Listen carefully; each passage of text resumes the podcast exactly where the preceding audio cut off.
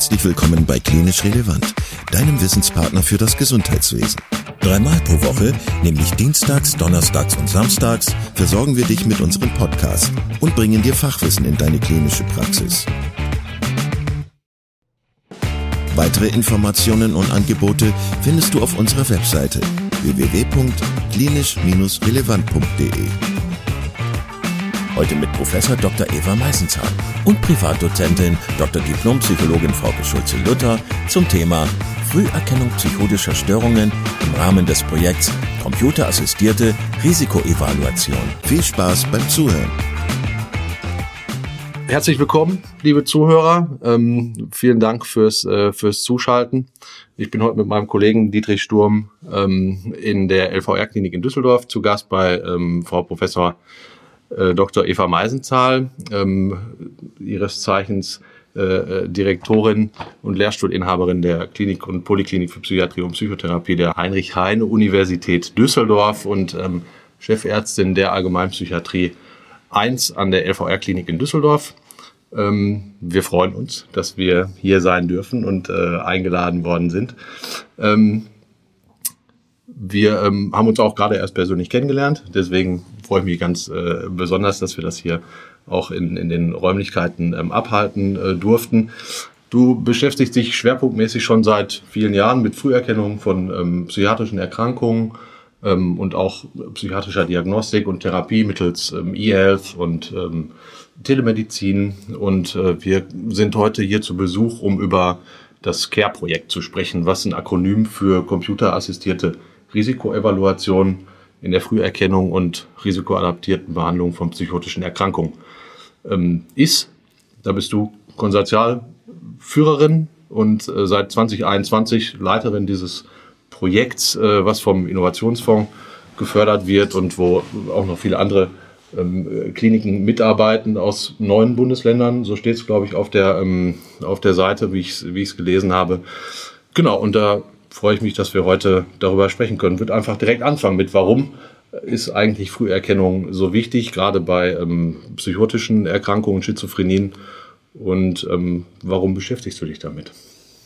Ja, vielen Dank erstmal äh, an Sie beide, an euch beide äh, für die Einladung äh, von mir und Frauke. Ja, warum beschäftigen wir uns damit? Ich glaube, äh, dass in der Medizin natürlich, da möchte ich jetzt noch mal einen größeren Rahmen setzen, äh, es wichtig ist, dass man Erkrankungen frühzeitig erkennt. Das ist ja nicht nur in der Psychiatrie so, sondern äh, oder vor allen Dingen in somatischen Fächern so, also in der Neurologie, äh, da gucke ich gerade zu dem Kollegen, also der Schlaganfall ist ja sozusagen die große Geschichte der Neurologie die letzten 20 Jahre. Vor 20 Jahren war äh, Prävention auch in der Neurologie nicht vorhanden.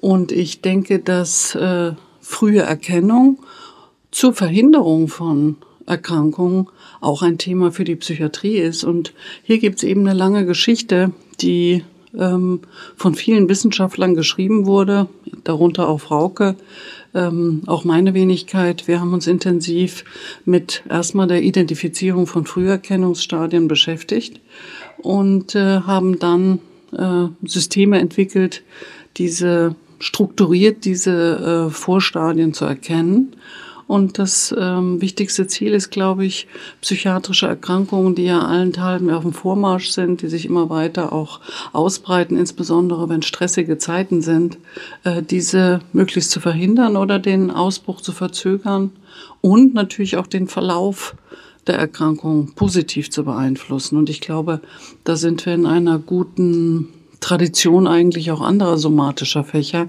die das ja für die Onkologie oder eben Neurologie, der Stroke, äh, äh, die das schon in exquisitem Maße tun. Wir haben das eben mit den Psychosen angefangen, sind aber da noch nicht am Ende. Wir glauben, dass das auch für andere Erkrankungen wichtig ist. Und warum wir da mit den Psychosen angefangen haben, der Grund ist sicherlich, dass die Psychosen von den ganzen neuropsychiatrischen Erkrankungen wirklich die schwerwiegendste Erkrankung sind, die die höchsten Kosten, die frühesten Frühberentungen äh, zur Folge haben. Und natürlich auch, wenn sie erstmal voll ausgebrochen sind, ja zumeist eben damit einhergehen, dass die Patienten dann auch gar nicht mehr merken, dass sie krank sind und sich ja auch aktiv Behandlungen verweigern. Und das ist eben in den Frühstadien noch nicht der Fall. Da bemerken sie noch, ähm, dass sich was verändert, dass sie nicht mehr so funktionieren, nicht mehr so sind, wie sie das von früher kennen.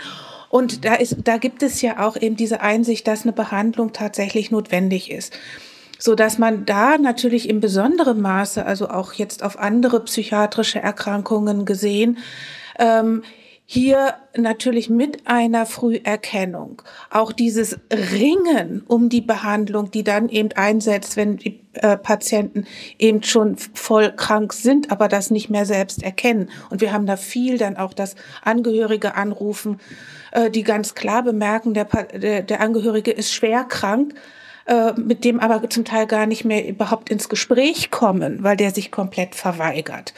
Ähm, und das natürlich auch äh, frühzeitig abzufangen dass eben äh, wirklich dieses manifeste Krankheitsbild entsteht und die damit eben oftmals einhergehende Verweigerung äh, einer Behandlung. Das ist äh, natürlich eben auch mit ein, ein Punkt, warum wir eben gesagt haben, Psychosen sind erstmal etwas, äh, was sich da besonders anbietet und das natürlich auch, weil sie ungefähr ein fünf bis sechs Jahre dauerndes Prodromalstadium haben, also sich wirklich meistens langsam entwickeln und man eine gute Zeitspanne hat, in der man auch tätig werden kann. Das heißt, der, der Leidensweg ist lang, ne, bis äh, überhaupt psychotische Erkrankungen behandelt werden und auch erkannt werden, erstmal fürs Erste dann äh, ist die Erkrankung schwere ja häufig derart, dass, äh, dass das auch in nicht unerheblichem Maße erhebliche äh, sozioökonomische Faktoren auch nochmal mit sich bringt. Die Leute können nicht arbeiten gehen, können keinen Schulabschluss machen, ähm, fallen vielleicht aus dem familiären Netzwerk raus, ähm, können überhaupt keiner Beschäftigung mehr nachgehen. Also es, läuft ja in so einen, im ungünstigsten Fall in eine ganz ungünstige Prognose rein, ähm, wo man da eben mit Früherkennung noch ja was was erreichen kann. Wie funktioniert denn jetzt ähm, Früherkennung von psychotischen Störungen bisher? Also wenn man sich das jetzt mal ohne äh, ohne Care sozusagen vorstellen würde. Wie, was, ja. ist, was ist da euer, euer Eindruck? Gibt es eigentlich dann richtige, gute Früherkennung oder flächendeckend oder irgendwo raus kam ja dieser Need auch für, die, für dieses Care-Projekt heraus?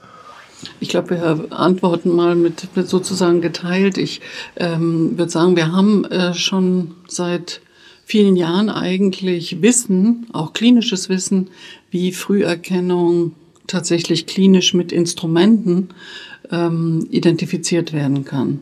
Und dazu kann Frauke, glaube ich, die ja auch maßgeblich solche Dinge mitentwickelt hat, äh, äh, im Detail äh, noch viel sagen. Und äh, wichtig ist, dass wir Früherkennungszentren zwar aufgesetzt haben, das haben wir damals in Deutschland, ähm, insbesondere mit den sogenannten Kompetenznetzen, ich weiß nicht, ob ihr da schon am Start wart. Das ist jetzt auch schon 20 Jahre mhm. her. Da gab es die Kompetenznetze Schizophrenie und Depression. Das waren die ersten großen Forschungsnetzwerke in Deutschland. Und hier war ein Strang Früherkennung und dort wurden auch zunehmend sogenannte Früherkennungszentren gegründet die es natürlich auch schon in Australien gab und ähm, das ist bei uns adaptiert worden. Und diese Früherkennungszentren haben dann auch eine ganze Zeit lang funktioniert, Anfang der 2000er, waren aber letztendlich forschungsbasiert natürlich und haben äh, zum damaligen Zeitpunkt auch nicht wirklich eine Therapie angeboten.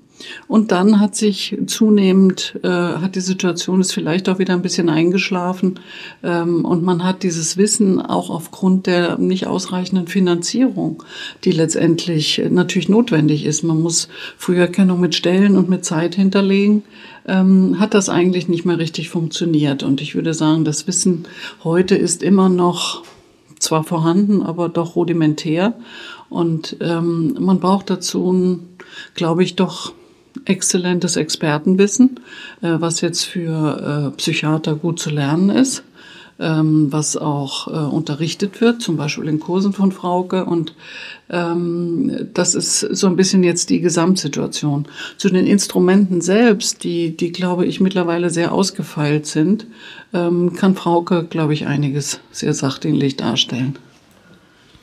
Ja, das war ja in der Tat sozusagen der erste Schritt zu gucken, äh, ob man eben in diesem ganzen Konglomerat von Symptomen, das eben in so einem Frühverlauf, in so einer Prodromalphase auftritt, da überhaupt erstmal die Symptome zu identifizieren, die dann auch spezifischer später mit einem Übergang in eine Psychose assoziiert sind. Deshalb, deshalb wurde quasi in den ersten 20 Jahren äh, intensiv betrieben, so die Früherkennung und äh, Frühinterventionsforschung, muss man ja auch mal sagen, die ist so etwa aktiv seit Mitte der 90er Jahre, also jetzt so etwa 30 Jahre. Älter ist sie ja noch nicht. Und äh, das war tatsächlich zunächst erstmal wirklich so das primäre Ziel, international ganz, ganz viel an sogenannten abgeschwächten psychotischen Symptomen, also Symptomen, die schon irgendwie ja so wahnähnlich sind, also ungewöhnliche Denkinhalte, wo aber auch derjenige selber vielleicht noch so ein bisschen auch selber merkt, so was habe ich denn hier jetzt immer wieder für komische Ideen, also noch distanzierungsfähig auch ist. Oder eben auch Wahrnehmungsabweichungen, die schon so halluzinatorischem Erleben ähneln, wo aber derjenige auch eben immer noch erkennt, okay, also das ist kein realer Reiz, also diese Unterscheidung dann auch noch hinkriegt oder dass sich eben tatsächlich schon das Denken verändert, äh, also schon so die, die Denkstrukturierung ähm, fehlerhafter wird, also Patienten dann eben für andere vielleicht auch zum Teil schon nicht mehr so richtig nachvollziehbar ähm, reden können, ihren Punkt nicht mehr so rüberbringen. Und dann eben so als spezieller deutscher Ansatz eben äh, das sogenannte Basis-Symptom-Konzept, also sehr feine, subtile ähm, Veränderungen in, in Denkprozessen, Sprachprozessen, aber auch Wahrnehmungsprozessen, die sofort als etwas erkannt werden, äh, wo, wo Leute merken, Moment, also hier lief jetzt gerade bei mir in, in meinen mentalen Prozessen äh, was schief, was ich so auch sonst gar nicht so von mir kenne. Ähm, und äh, die aber für andere tatsächlich noch gar nicht so erlebbar sind, also die wirklich ganz im Selbsterleben äh, bleiben, äh, für die man aber auch eben äh, wirklich auch geschult sein muss, um sie zu erheben, weil sie sich dann häufig in so allgemeinen spontanen Klagen wie ich kann mich nicht mehr so konzentrieren, ich kann nicht mehr so denken, also Dinge, die man sicherlich auch breit in anderen Psych äh, psychischen Störungsbildern als Klagen finden würde, verstecken und wo man dann tatsächlich, wenn man da nicht nachfragt, warum haben sie denn den Eindruck, dass sie nicht mehr so denken können oder das, was mit ihrer Wahrnehmung nicht mehr ganz so stimmt. Wenn man darin nicht geschult ist, und das ist eben kein, ich sag mal, Lehrbuchwissen in der normalen Psychiatrie oder Psychologie, ähm, dann wird das eben oftmals übersehen. Die Leute werden eher so ein bisschen als neurotisch ähm, gesehen. Ähm, es wird vielleicht mehr in die Persönlichkeitsschiene ähm, gesetzt ähm, oder auch, was eben ähm, viele Patienten mit Psychose, die solche Störungen durchaus auch haben, sagen, es wurde eben dann zum Teil, wenn sie versucht haben, sowas zu äußern, es wurde gar nicht drauf eingegangen, schlicht und ergreifend, weil ihr professionelles Gegenüber gar keine Idee hatte, wovon die jetzt gerade reden wollen. Ja, und das äh, hat dann natürlich eben dazu geführt, dass auch wenn Hilfe gesucht wurde, das sehr, sehr schnell sehr frustrant wurde, natürlich die Leute dann auch entmutigt waren. Und das ist sicherlich auch eben viel noch heute der Fall, weil eben Früherkennung, Eva sagte es schon, ähm, es ist teuer erstmal am Anfang. Ähm, braucht viel Zeit, mehr Zeit als jetzt zum Beispiel in Ambulanzen, zumindest mal in Nordrhein-Westfalen, ähm, so, so im Quartal finanziert wird als Pro-Kopf-Pauschale. Und ähm, da kann das nicht äh, geleistet werden. Es wird nicht angeboten und die Leute irren dann äh, durch die Gegend und verlieren natürlich irgendwann auch den Glauben an die Psychiatrie. Kannst du noch mal äh, die Skalen auch noch mal darstellen? Oder kommt das noch? Wir gehen gleich noch mal ein bisschen ins Detail. Genau. Ähm, ich habe, ich wollte nur noch mal feststellen, man muss ja, äh, also bei diesem Konzept, so wie das, äh, so wie das, so wie du das jetzt geschildert hast, muss A, der Patient ja sehr differenziert auch was bemerken, erstmal, ähm, das auch schildern können und dann eben auch das von dem, von dem Arzt oder von der Ärztin oder von dem Professionellen ja auch richtig eben wahrgenommen und interpretiert werden. Und das stelle ich mir mitunter als sehr kleinschrittig vor, sehr zeitintensiv, was wir ja schon gesagt. Ne? Das ist ja auch das, was es, glaube ich, schwierig macht. Mhm. Ne? Und ähm, das, das schon, aber im Allgemeinen bemerken die Patienten das ja. Ja, und es ist dann bei diesen, bei diesen speziellen Interviews liegt ist es dann Aufgabe eigentlich ähm, des, des Profis, die Fragen so zu stellen, dass der Patient sich darin wiederfindet. Ja, und zum Beispiel auch in meiner Diplomarbeit habe ich solche feinen Symptome mit Patienten erhoben, die eine leichte geistige Behinderung hatten. Ja, man muss sie nur entsprechend fragen. Und das sind semi-strukturierte Interviews. Das heißt, man kann ja seine Art zu fragen ganz auf den Patienten abstellen. Ja, man kann auch das ganz, also man kann sich das auch so vorstellen, es ist kein Abfragen des Patienten, sondern allgemein wird das dann wirklich in einem flüssigen klinischen Gespräch gemacht, wo man eben seine Informationen rausholt. Ähm, wenn, man's, wenn man die Skalen gut beherrscht, mit dem Patienten und seinen Schilderungen auch mitgeht, ähm, was an und für sich als, als äh, von den Patienten gerade in dem Detailreichtum als sehr positiv erlebt wird, weil sie ja auch durch diese gezielten Nachfragen zum Teil nochmal selber eine viel detailliertere Vorstellung davon kriegen, was eigentlich in diesem ganzen Wust von es geht mir schlecht, was das eigentlich ausmacht und was es nicht ausmacht. Was das konkret bedeutet mhm. für die, ne? Genau. Vielleicht noch mal eine Ergänzung. Ich glaube, wir sind ähm, in der Psychiatrie ähm, zwar mit dem psychopathologischen Befund beschäftigt, aber diese feingranulierte, äh, in zum Beispiel dem Konzept der Basisstörung, diese feingranulierte fast ich sage es jetzt mal, neurologische Symptomatik, die eigentlich imponiert. Ich glaube, da kann man sich fast immer ein bisschen mehr vorstellen. Also Störungen der Sprach, Sprache, die ich aufnehme. Ich verstehe den anderen eigentlich nicht mehr. Ich habe das Gefühl, er spricht zu mir, aber es ist eine Fremdsprache. Ich sehe Zeichen, zum Beispiel ein Fußgängerüberweg, aber ich weiß gar nicht mehr, was der eigentlich kurz bedeutet. Äh, das sind, ich sage fast auch neurologische Symptomatiken, die Patienten auch in anderen Kontexten äh, beschreiben können. Und ich glaube, diese det detaillierte äh, Diagnostik, die steht uns eigentlich gut, in, gut zu Gesicht, auch in der Psychiatrie. Das sind die einfach formalen 14 Items des AMDP-Befundes eben dann doch nicht ausreichend. Und Auffassungsstörung, äh, Wahrnehmungsstörung, ja. ja. das sind ja so ganz konkrete neuropsychiatrische äh, Symptome. Wir reden hier eigentlich tatsächlich beim Basisstörungskonzept ähm, fast von einer Neuropsychiatrie. Und äh, ich glaube, dass äh, wenn Kollegen mal diesen Katalog sehen, das sind gar nicht so viele Items, äh, die muss man natürlich bei den Patienten rausziehen. Und wir sind es als Psychiater in der Regelversorgung schlicht nicht gewohnt, diese Art von Fragen zu stellen. Mhm. Und ähm, das ist aber genauso fein granuliert und nicht mehr und nicht weniger, als es das auch ist, wenn ich eine Früherkennung Parkinson-Diagnostik betreibe oder Multiple Sklerose oder eben auch Schlaganfall. Mhm. Ähm, da muss ich auch durchaus mal ins Detail gehen äh, und versuchen zu detektieren, wann hat denn diese Symptomatik für den Patienten subjektiv äh, begonnen. Jetzt geht es ja bei Früherkennung vor allen Dingen auch darum, früh dran zu kommen.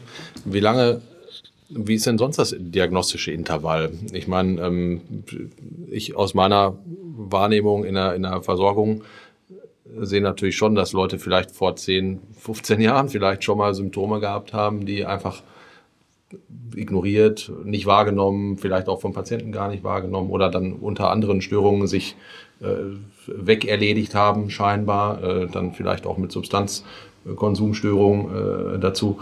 Was ist so der, der Schnitt, würdet ihr sagen? Wie, wie ist so die, die, die diagnostische Latenz bis, bis eine Diagnose? Also normalerweise ist diese Vorlaufphase so fünf bis sechs Jahre.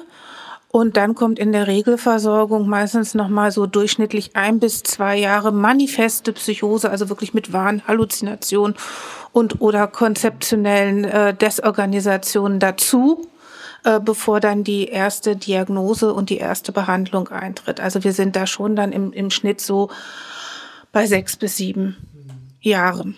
Also eine lange, lange Zeit, in der natürlich dann auch viel kaputt geht. Also an Ausbildung, du hattest es gesagt, an sozialen Netzen.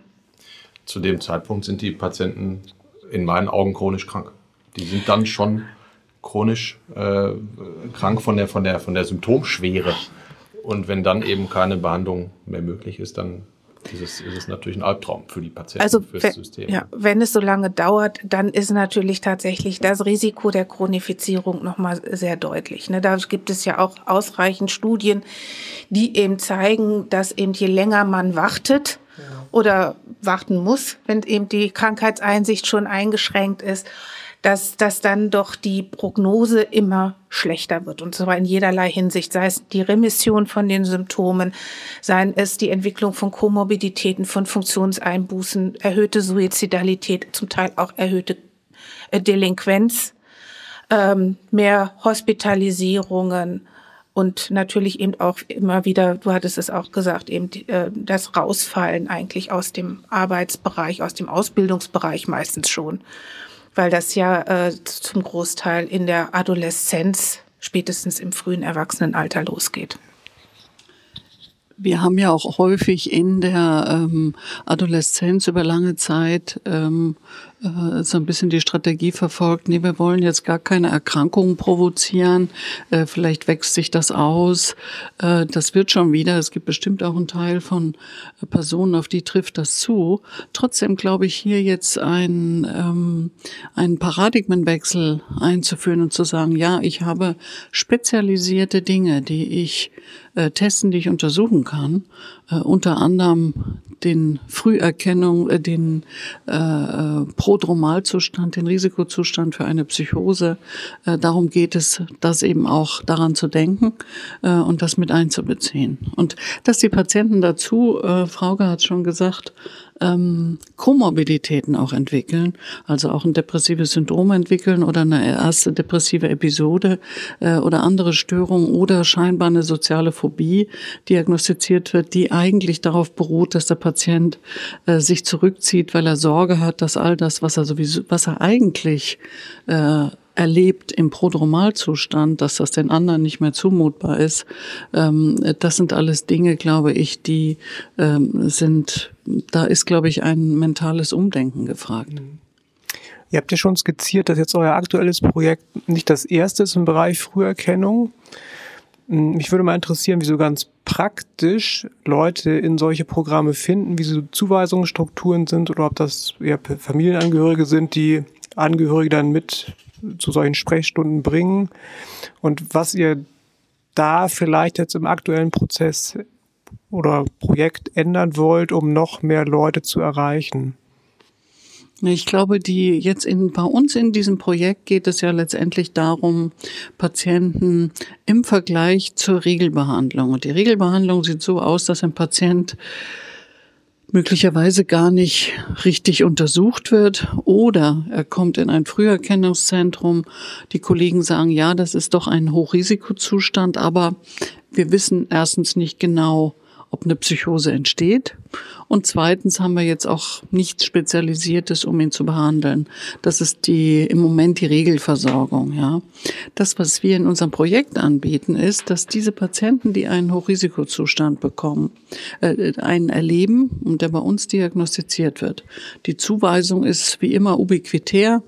Äh, das können Beratungsstellen sein. Das ist die, der gesamte niedergelassene Sektor, der ambulante Sektor. Mhm. Es sind aber auch unsere eigenen Kliniken, wo Patienten sitzen, die möglicherweise äh, wegen einer ersten depressiven Episode mit 19 Jahren eingewiesen werden.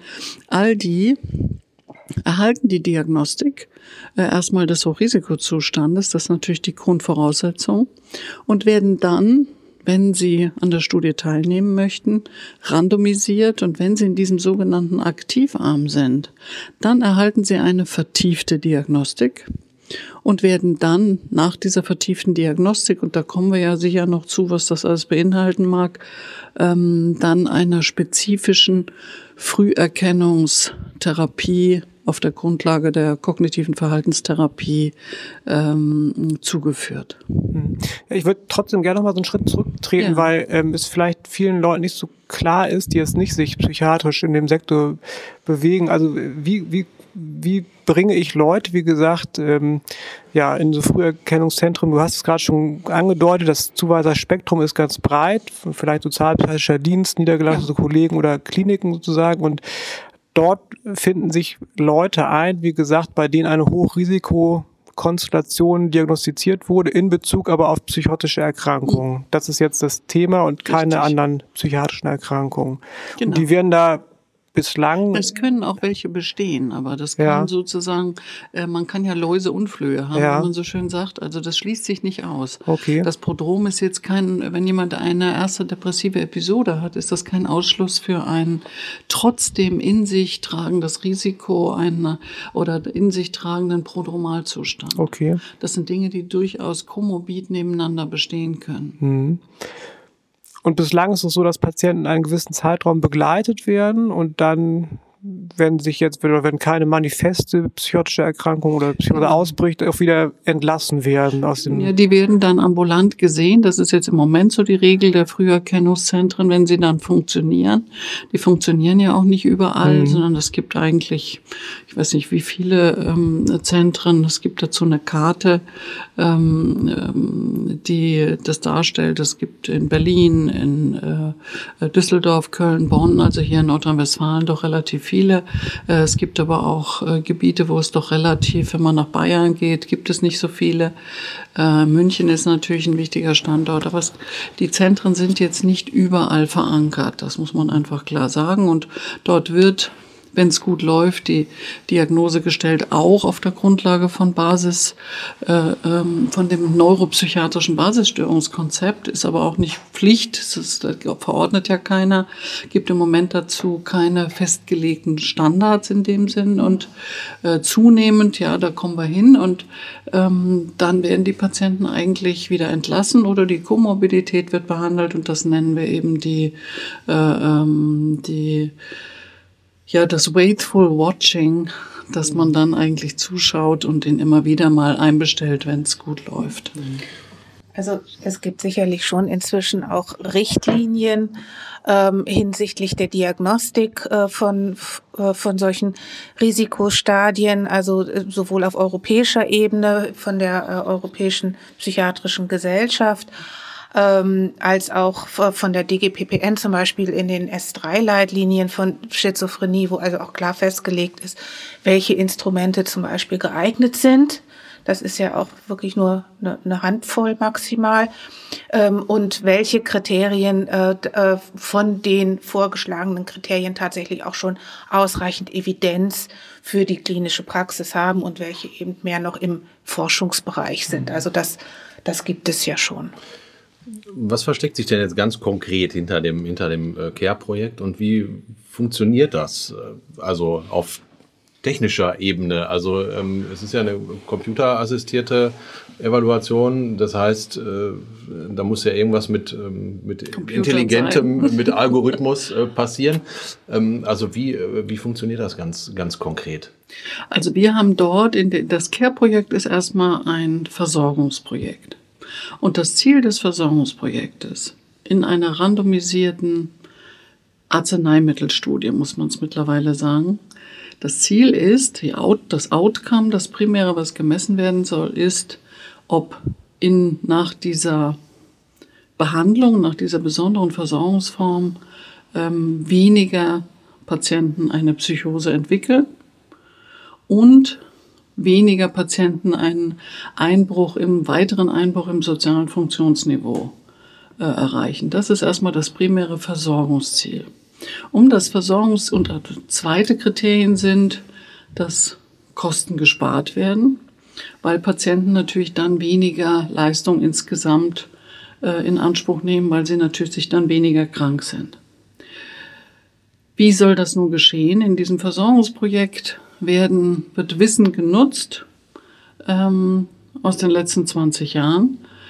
Das eine Wissen ist, dass äh, die klinische Früherkennung mit Instrumenten tatsächlich stattfindet und dass sie ähm, ein valides Früherkennungsstadium vorhersagen kann und äh, diagnostizieren kann. Und wenn die Patienten erhalten diese Art von äh, dann tatsächlich auch Diagnose, die ja keine ICD-10-Diagnose im Moment noch nicht ist, und äh, dann erhalten sie diese tatsächlich zu der der vertieften Diagnostik, die stattgefunden ist, dann, und das ist, glaube ich, dann eine zweite wichtige Neuerung, äh, mittels eines computergestützten Systems eine individuelle Risikoeinschätzung. Und zwar darüber, ob sie in den nächsten zwölf Monaten eine Psychose entwickeln oder nicht und wenn, mit welchem Ausmaß dieses Risiko, äh, wie, das, wie hoch das Risiko tatsächlich ist. Wie kommt man nun zu so einem System? Das ist natürlich eine lange Geschichte. Ähm, das System wurde entwickelt von uns in ähm, einem großen europäischen Konsortium, in dem Daten, also wenn man von KI spricht, das hört sich ja immer so ein bisschen nebulös an, aber äh, KI bedeutet letztendlich, ist jetzt eine statistische Methode, die letztendlich die Daten von 2000 Patienten analysiert hat, darunter auch Hochrisikopatienten im Verlauf. Und aus diesen Beobachtungen, es war auch eine Langzeitbeobachtungsstudie, und hier wurden dann sogenannte Prädiktoren, also Vorhersagezeichen, sage ich jetzt mal äh, vereinfacht, extrahiert, die dann tatsächlich valide mit Kreuzvalidierung aus anderen Studien äh, solche Systeme müssen ja getestet werden. Man kann nicht einfach sagen, man macht eine Studie und dann wird's schon, werden es schon die richtigen Zeichen sein. Man muss schauen, ob diese Zeichen auch an anderen Studien tatsächlich funktionieren. Andere Langzeitstudien, also ihr könnt euch vorstellen, ein bisschen aufwendig die ganze Sache. Hört sich so an. Hat ja auch nur 20 Jahre gedauert, aber äh, das jetzt nur als Scherz. Die ähm, in diesem Projekt wo das Pronia heißt, äh, was von Nikos Koutsoleris geleitet wurde als Koordinator, ich als Principal Investigator zusammen mit anderen äh, sieben äh, internationalen Kollegen. Dort wurde also die Datenbank gesammelt und dieses System mit diesen Vorhersagezeichen in verschiedenen Domänen und das glaube ich auch nochmal das Besondere, das sind klinische Zeichen, die, über die wir eben gesprochen haben, aber es sind auch neuropsychologische ähm, Testinformationen und kernspintomographische Zeichen, die aus zerebralen Kernspintomographien gezogen sind von diesen Patienten. Die gehen dann, ähm, ergeben sozusagen den Algorithmus, äh, die Information, die dann ähm, in diesem Projekt tatsächlich eingeht und dort angewendet werden. Das heißt, wenn ein Patient dann in unserem Care-Projekt äh, erhält zusätzlich die Information auf der Grundlage der Daten, die von ihm individuell eingehen und abgeglichen werden mit dem Algorithmus.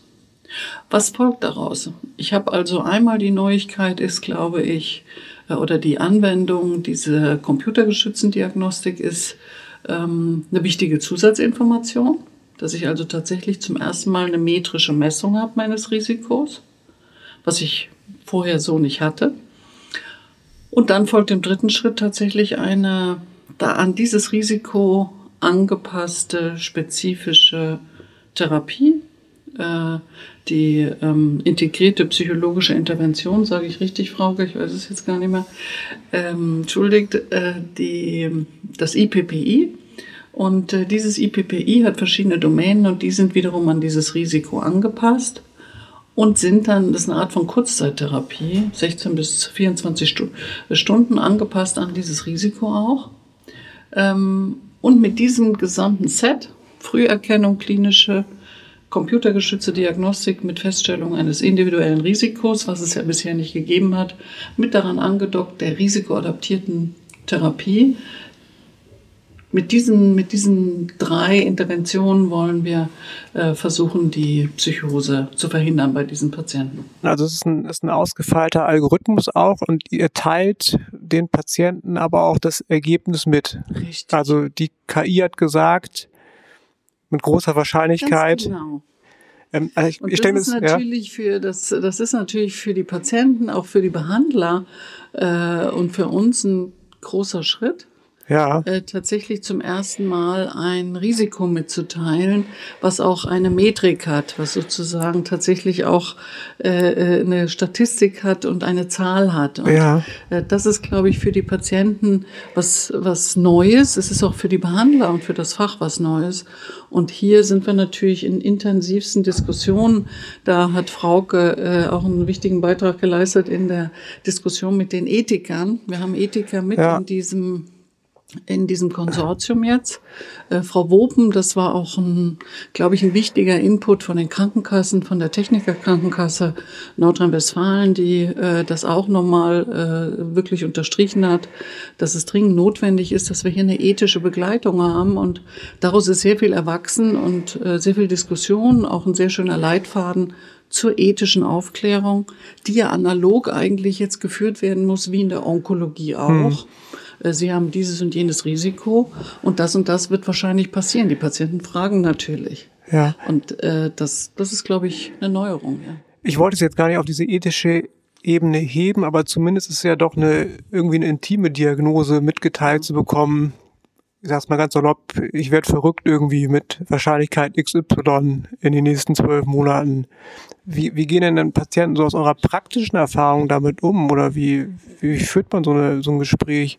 Das ist ja kein Blick in irgendeine Kristallkugel, die, die also ein, ein unabweichliches Ergebnis prädiziert. Und das ist sicherlich ganz wichtig, dass man das dem Patienten auch klar macht. Das Risiko, was man sieht, ist Stand jetzt. Aber daran lässt sich natürlich was machen. Ja, das ist äh, wie wenn ich jetzt, ich sag mal, Hautveränderungen habe, die auf, auf einen beginnenden Hautkrebs hinweisen können. Das heißt ja nicht, ich kriege diesen Hautkrebs, sondern ich kriege mit Wahrscheinlichkeit diesen Hautkrebs, wenn ich nichts mache. Aber es gibt ja Behandlungsmethoden. Und genauso ist das hier natürlich auch. Das Risiko ist Stand jetzige Symptomatik. An dieser Symptomatik kann man aber was verändern. Eventuell verändert die sich sogar von sich aus. Mhm. Ja, das heißt, das, das ist ja immer nur eine, die Momentaufnahme eines Risikos. Und das ist, glaube ich, wirklich auch äh, tatsächlich die Herausforderung in dem gesamten Bereich äh, von, wenn man mit Risikos umgeht, weil unser Gehirn halt eigentlich binär ist mhm. und nicht so richtig auf die Verarbeitung von Wahrscheinlichkeiten ausgerichtet ist. Und das ist nicht nur für die Patienten so, das ist ja tatsächlich auch für die Behandler so. Ja, dass die dann nicht aus, aus einer Wahrscheinlichkeit ein wird's oder wird's nicht, also ein binäres Ereignis machen. Ne? Und das ist, glaube ich, ganz, ganz wichtig. Und da haben wir auch viel eben äh, mit Frau Wopen und ihrem Team drum gerungen, äh, an, an äh, Do's and Don't Do's äh, in dieser ähm, Risikoaufklärung, damit das auch wirklich adäquat von den Patienten auch verstanden wird. Also erstmal von den Behandlern, weil wenn die es nicht verstanden haben, können sie es nicht wirklich vermitteln. Ähm, aber dann im zweiten Schritt natürlich auch von den Patienten beziehungsweise auch von ihren Angehörigen, weil wir haben ja auch Jugendliche mit mhm. in dem Projekt drin. Ne? Wie genau kann denn so eine Früherkennung eigentlich sein? Und eben, was du schon sagtest, wichtig ist ja auch zu berücksichtigen, wir untersuchen jetzt nicht nur junge Erwachsene, sondern eben auch noch Jugendliche. Ähm, ab welchem Alter macht ihr ab das? Ab 16. Ab 16. Und da hätte ich noch eben die Frage, wie verhält sich denn eigentlich mit so Transitionsphasen? Ihr sagtet ja schon am Anfang, ähm, wenn man jetzt, wenn man jetzt sagt, äh, man, man geht von einem Prodromal aus, also einer Vorstufe von, von einer psychotischen Störung, die dann erstmal so sich vor sich hin entwickelt und ähm, dann wird jemand gerade 18, 19, 20 und dann gibt es ja auch so eine Versorgungslücke häufig. Ähm, was ist denn sonst noch wichtig bei so Transitionsphasen? Gibt es da irgendwelche besonderen Gründe, warum es jetzt für Kinder, Jugendliche oder Jugendliche und Erwachsene zwei unterschiedliche, äh, gibt es ja unterschiedliche Früherkennungszentren, und eben auch im Rahmen der äh, Care-Studie gibt es ja auch zwei. Sind das zwei unterschiedliche Ansätze oder ist das ein integrierter es, es ist, Ansatz? Oder? Es ist eigentlich schon integriert und das Ziel ist an und für sich eben, dass, dass da auch Kinder und Jugend- und Erwachsenenpsychiater wirklich eng zusammenarbeiten. Das ist sicherlich auch etwas, wo wir ja in Care auch sehr drum gerungen haben, mhm. dass, dass es da eigentlich pro Standort auch eine Zusammenarbeit gibt ähm, damit es eben auch eine gewisse Behandlungskontinuität gibt. Ähm, um eben da also auch schon diesen Transitionsansatz mitzudenken. Und also die, die Vision ist sicher eine gemeinsame gemeinschaftliche. Und ich glaube, dass in diesem Projekt in dieser Größe es zum ersten Mal tatsächlich gelungen ist, dass KJP und Erwachsenenpsychiater sich über eine so lange Strecke zusammen bewegen, zusammen diskutieren und äh, zusammen Assessments machen, zusammen Qualifizierung machen. Wir haben ja in diesem Konsortium eine Unmenge an Qualifizierungsstufen gehabt, Qualifizierung in der Früherkennung selbst in der klinischen, aber auch Qualifizierung in der psychotherapeutischen Behandlung, Qualifizierung, wie gehe ich, wie interpretiere ich eigentlich einen solchen Befund bis hin zur Ethik. Also all das ist eine gemeinsame lange Strecke, die wir jetzt über zwei Jahre in der Vorbereitung schon gegangen sind. Und das ist auch ein bisschen die Mission oder die Vision, dass wir natürlich hier deutlich mehr zusammenrücken, nicht nur in Deutschland, sondern tatsächlich auch in Europa. Und eben auch voneinander lernen. Ja, das, das hatte sich jetzt zum Beispiel, äh, wir hatten in Bern äh, es geschafft, tatsächlich ein Früherkennungszentrum auch von Erwachsenen-, Kinder- und Jugendpsychiatrie gemeinsam, auch mit einer gemeinsamen Kostenstelle äh, zu etablieren. Das ging von acht bis 40 sogar, also noch viel, viel jünger. Und die Rückmeldung von allen Klinikern, die da drin gearbeitet haben, war einfach auch von den erwachsenen Psychiatern. Es ist interessant zu sehen, wie es sich in der Kindheit und Jugend eigentlich so langsam entwickelt und von den Kindern und Jugendpsychiatern. Es ist sehr interessant zu sehen, was aus den Störungen, die wir sehen, eigentlich später wird. Ja, so dass in beiden Fällen die sogenannte äh, innere Evidenz tatsächlich auch sehr gestärkt wurde. Denn das ist sicherlich eben etwas, wo auch die Psychoseforschung häufig dran gekrankt hat, mhm. dass einfach in der Kinder- und Jugendpsychiatrie und in der Erwachsenenpsychiatrie es einfach äh, sozusagen unabhängig voneinander beforscht wurde. In der Kinder- und Jugendpsychiatrie dann zum Teil ja eben eher gering beforscht wurde. Ne? Die arbeiten dann so ein bisschen nebeneinander her ne? und arbeiten nicht Hand in Hand äh, und man hat keinen nicht die Möglichkeit der Betrachtung eines gemeinsamen Blicks auf den Lenkschnitt. Genau. Ne? Also der Lenkschnitt fehlt ja dann im Endeffekt. Ja. Ne? Wenn ich jetzt Kinder bis, äh, bis 18 behandle, dann gibt es ja auch es gibt sicherlich auch Patienten, der einen oder anderen, wo manche Kinder, Jugendpsychiater sagen, da bin ich froh, wenn die jetzt aus unserer Abteilung rauswachsen. Ja. Ne? Also wenn dann äh, mal jemand anders am Ball ist. So, aber klar, wenn äh, das erschließt sich für mich total, ne? wenn wenn man sagen kann, okay, wir können äh, zusammen äh, einen Längsschnitt angucken und haben zusammen viel besseres, äh, viel besseres ja, Verständnis. Wir haben gemeinsam auch Instrumente. Das ist, glaube ich, das Besondere. Wir arbeiten ja häufig auch mit völlig unterschiedlichen Instrumenten und man versteht gar nicht genau, was im Kosmos des anderen sich abspielt. Das erscheint wie zwei völlig unterschiedliche Disziplinen zum Teil. Mhm. Und hier haben wir jetzt wirklich einen gemeinsamen einen gemeinsamen Instrumentebaukasten. Den haben wir uns jetzt angeschafft für diese Geschichte. Und das ist unglaublich wertvoll.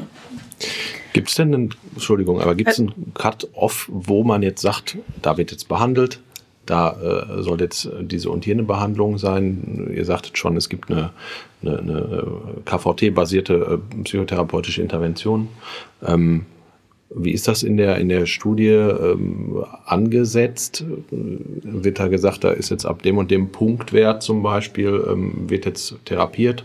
Ähm, oder wie, wie stellt sich das dar? Also in, im Behandlungsarm äh, wird in jedem Fall behandelt.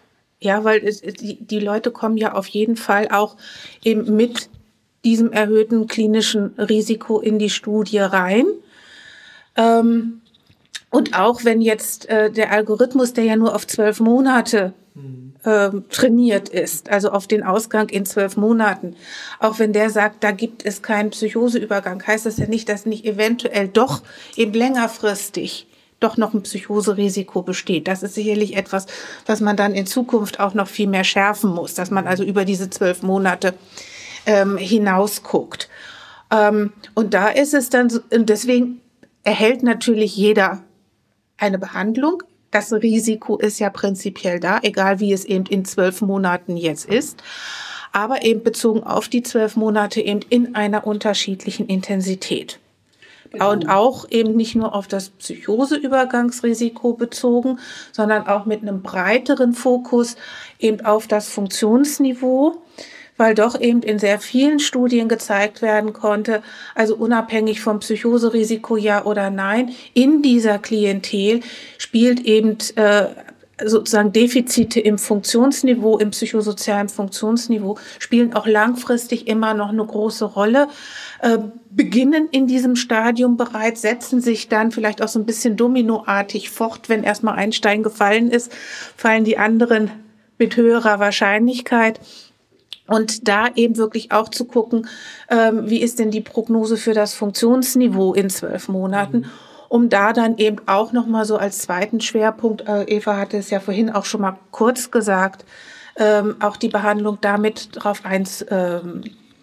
Ähm, also die Idee ist sicher die einer personalisierten Behandlung, die sich an ein Risiko anschließt. Und das Risiko ist jetzt erstmal ein dimensionales, das heißt von 0 bis 100 Prozent so ungefähr. Und ähm, das sind ja alles Hochrisikopatienten, wie Frau sagte.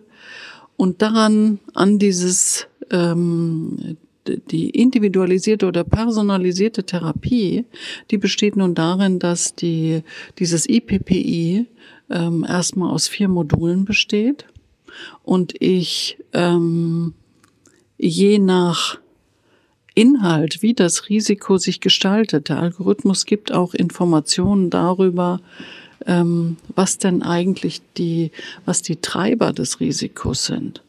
Das können Familienthemen sein, das können aber auch psychopathologische Symptome sein. Das heißt, das ist jetzt keine Blackbox, sondern man kann da reinschauen und gucken, was ist denn das, was das Risiko verursacht. Und da geht es wirklich darum, personalisiert in den Modulen, das sind vier Module in diesem IPPI, da geht es um Symptomatik, da geht es um Funktionsniveau, da geht es um Resilienz und um Stigmatisierung. Die anzudocken an dieses Risiko in den Inhalten, also welche Module mache ich mehr und welche mache ich weniger, aber auch in der Intensität der Therapie. Ich habe in dem Projekt zur Verfügung 16 Stunden. Ich kann aber auch bis zu 24 Stunden machen. Das ist jetzt in dem Projekt so arbiträr festgelegt. Das heißt, ich versuche auch die Anzahl der Therapiestunden an dieses Risiko anzupassen. Natürlich, je niedriger das Risiko ist, desto weniger Psychotherapie brauche ich. Dazu muss man sagen, wenn die Patienten auch noch ärztlich betreut, äh, das heißt, sie haben einmal im äh, Monat eine Visite, äh, das Gesamt, die Gesamtbetreuung läuft ja über ein Jahr mit Psychotherapie, mit ärztlicher Betreuung. Das heißt, dort werden sie immer wieder gecheckt. Da wird äh, alles, werden verschiedene Dinge geprüft. Ähm, und dazu muss man sagen, dass die Patienten zusätzlich in ihre weiteren Therapien, die sie psychiatrisch haben, wegen Depression, wenn sie jetzt äh, wegen Zwang äh, eine Psychotherapie machen, können sie die auch machen. Also das Konzept ist so ein bisschen wie in der Onkologie. Ich bin zwar bei meinem Hausarzt oder bei meinem Internisten, jetzt ist eine Veränderung aufgetreten, ich habe einen positiven Befund, der wird in einem Spezialzentrum behandelt und dann geht der Patient wieder zurück in sein, äh, in sein lokales Habitat mit seinem ambulanten Versorger. Also diese Art von spezialisiertem Kompetenzzentrum, das ist eigentlich das, wo aus unserer Sicht die Reise hingehen sollte. Im Prinzip hast du meine Anschlussfrage schon so ein bisschen beantwortet. Ihr habt das Akronym KVT mal fallen lassen. Also das spricht übersetzt für eine psychotherapeutische Intervention. Ne? Kognitive Verhaltenstherapie ist ja. ja. eine Ausrichtung, eine gut geprüfte ja. Methode. Und ich wollte wissen, wie gesagt, ähm, ist jetzt, ist das die ausschließliche Therapie, aber im Prinzip hast du schon angedeutet, dass ja. äh, auch eine psychopharmakologische Begleitmedikation zum Beispiel, wenn Komorbiditäten vorliegen, auch zulässig genau. wäre. Ne? Ganz genau, das ist alles eigentlich zulässig und äh, soll ja auch so weiterlaufen. Ja. Das heißt, es gibt keine Ausschlusskriterien für die Leute, solange die Leute bereit sind mitzumachen und eben es diesen gibt Hochrisiko. Natürlich das Ausschlusskriterium, dass ich eine Psychose habe. Ja, das also keine jetzt, manifeste diagnostizierte. Äh, und natürlich, und das ist ja auch immer wichtig, dass man äh, die organische Diagnostik macht, äh, wie sie eigentlich sein sollte. Also äh, nach Leitlinie, dass ich geguckt habe, dass derjenige keinen Hirntumor hat, dass er keine äh, massivste Schilddrüsenunterfunktion hat, dass er nicht andere sozusagen somatische Gründe hat, weswegen er in dem Zustand ist Ich würde abschließend gerne noch mal fragen, weil das ja auch mal so ein wichtiges Thema sind und die ja häufig die Leidtragenden sind. Die Angehörigen äh, von Menschen mit schweren psychischen Erkrankungen, gerade mit, äh, mit, mit psychotischen äh, Störungen, ähm, sind ja häufig auch äh, diejenigen, die die dann eben so das Erlebte auch vortragen in der Klinik und, und auch so ein bisschen äh, ja nochmal mehr verdeutlichen, was eigentlich so eine Funktionseinbuße eigentlich bedeutet, auch so im Alltag und auch so im familiären Kontext. Ähm, wie ähm, nehmt ihr das wahr? Sind das äh, im Rahmen von der Studie, sind das ähm, auch Angehörige, die dann die Patienten auch eher dazu bringen, da teilzunehmen? Oder kommt das eher auch von den Patienten? Ist das 50-50? Gibt es da so ein Gespür für, wie, wie verhält sich das eigentlich mit den Angehörigen? Welche Rolle spielen die da ganz konkret bei solcher, bei so einer Früherkennung? Also tatsächlich ist es, also wenn wir jetzt einfach mal aus dem Kinder- und Jugendbereich, wo natürlich die Eltern immer mit involviert sind, ähm, wenn man da mal rausgeht, ist es bei den jungen Erwachsenen tatsächlich so, dass, dass dort primär äh, die jungen Erwachsenen selber diejenigen sind, die Hilfe suchen. Da sind es also in, in diesem frühen Stadium noch gar nicht so sehr jetzt die Angehörigen, ähm, die da äh, so massiv Leidtragende sind, wie das später bei der Psychose ist, wo ja auch die Symptomatik einfach irgendwann viel klarer wird. Ne? Ähm, tatsächlich kommt es auch so ein bisschen darauf an, also wie stark Komorbiditäten auch ausgeprägt sind, wenn natürlich schon also massiv sozialer Rückzug da ist oder sehr, sehr deutliche Stimmungseinbrüche da sind, dann kriegen das natürlich die Angehörigen auch gut mit. Wenn das noch nicht so ausgeprägt ist, dann ist das in dem Stadium tatsächlich so, äh, dass es häufig eben wie zum Beispiel bei, dem, bei diesen Basissymptomen so ist, dass es vor allen Dingen die Person selber wahrnimmt, dass, dass da irgendwas nicht stimmt, das aber meistens noch gut kompensieren kann. Ähm, oder dass, dass eben, wenn dann über sowas wie so attenuierte psychotische Symptome gesprochen wird, weil derjenige ja auch noch Argumentation zugänglich ist. Das wird dann eher so ein bisschen gesehen als, ach, naja, was hat der denn jetzt schon wieder so für äh, äh, komische Ideen? Also solange darauf dann nicht wirklich massiv schon mit Verhaltensänderungen reagiert wird von dem Betroffenen. Ähm, also da sind eigentlich dann häufig die äh, Angehörigen noch nicht so alarmiert, es sei denn, sie sind, waren schon mal mit Psychosen in der Familie auch konfrontiert. Das ist tatsächlich so, dass, dass das zum Teil vorrangig äh, der Fall ist, dass äh, sich Angehörige dann auch viel melden und früh melden und denjenigen auch gut zureden, doch speziell zu uns in die Früherkennung zu kommen, ähm, wenn da schon so ein gewisses Wissen über Psychosen oder Erfahrung mit Psychosen auch da ist. Was man, glaube ich, noch ergänzen kann, ist, dass die, ähm, der Bundesverband der Angehörigen ja auch mit bei uns im Boot ist. Die sitzen bei uns im Beirat und äh, sind da auch immer sehr interessiert und äh, haben sich da eingebracht. Das, äh, da sind wir eigentlich ganz dankbar und ich glaube, äh, da sind eben auch diese, diese Partei muss da mit im Boot sein, ist ganz klar.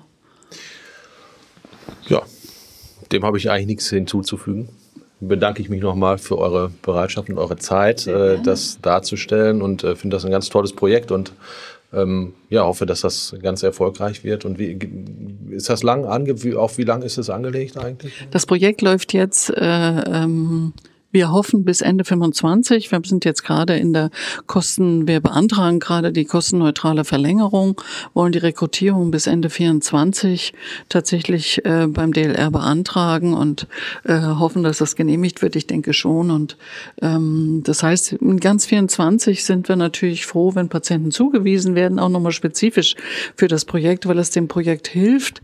Und ähm, das Ganze wird auch nochmal, äh, glaube ich, lokal Zahlen an allen möglichen äh, äh, wird bekannt gemacht, natürlich in den 23 Zentren.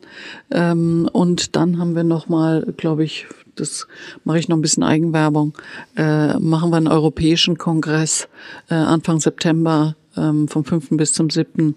Äh, September in München, äh, wo sozusagen das Thema präventive Psychiatrie tatsächlich das Heading ist und das ist die Mission für die nächsten Jahre. Das hört sich nach einem guten Thema an. Und wer sich von den professionellen Kolleginnen, Kollegen äh, interessiert, mehr auch für so eine Symptomatik, der kann sich natürlich auch immer gerne bei mir melden. Ähm, ich biete immer wieder auch äh, CME-zertifizierte Fortbildungsschulungen an. Super, da können wir auch Werbung für machen. Vielen Dank euch und äh, alles Gute für euer Projekt. Dankeschön. Vielen Dank, dass du heute wieder zugehört hast und unser Gast gewesen bist. Wir hoffen sehr, dass dir dieser Beitrag gefallen hat und du etwas für deinen klinischen Alltag mitnehmen konntest. Wenn dem so sein sollte, dann freuen wir uns sehr über eine positive Bewertung bei Apple Podcasts. Falls du Lust hast mitzumachen und es einen Themenbereich gibt, in dem du dich besonders gut auskennst, dann melde dich doch gerne unter kontakt@klinisch-relevant.de. Gleiches gilt, wenn du Themenvorschläge oder konstruktive Kritik für uns hast.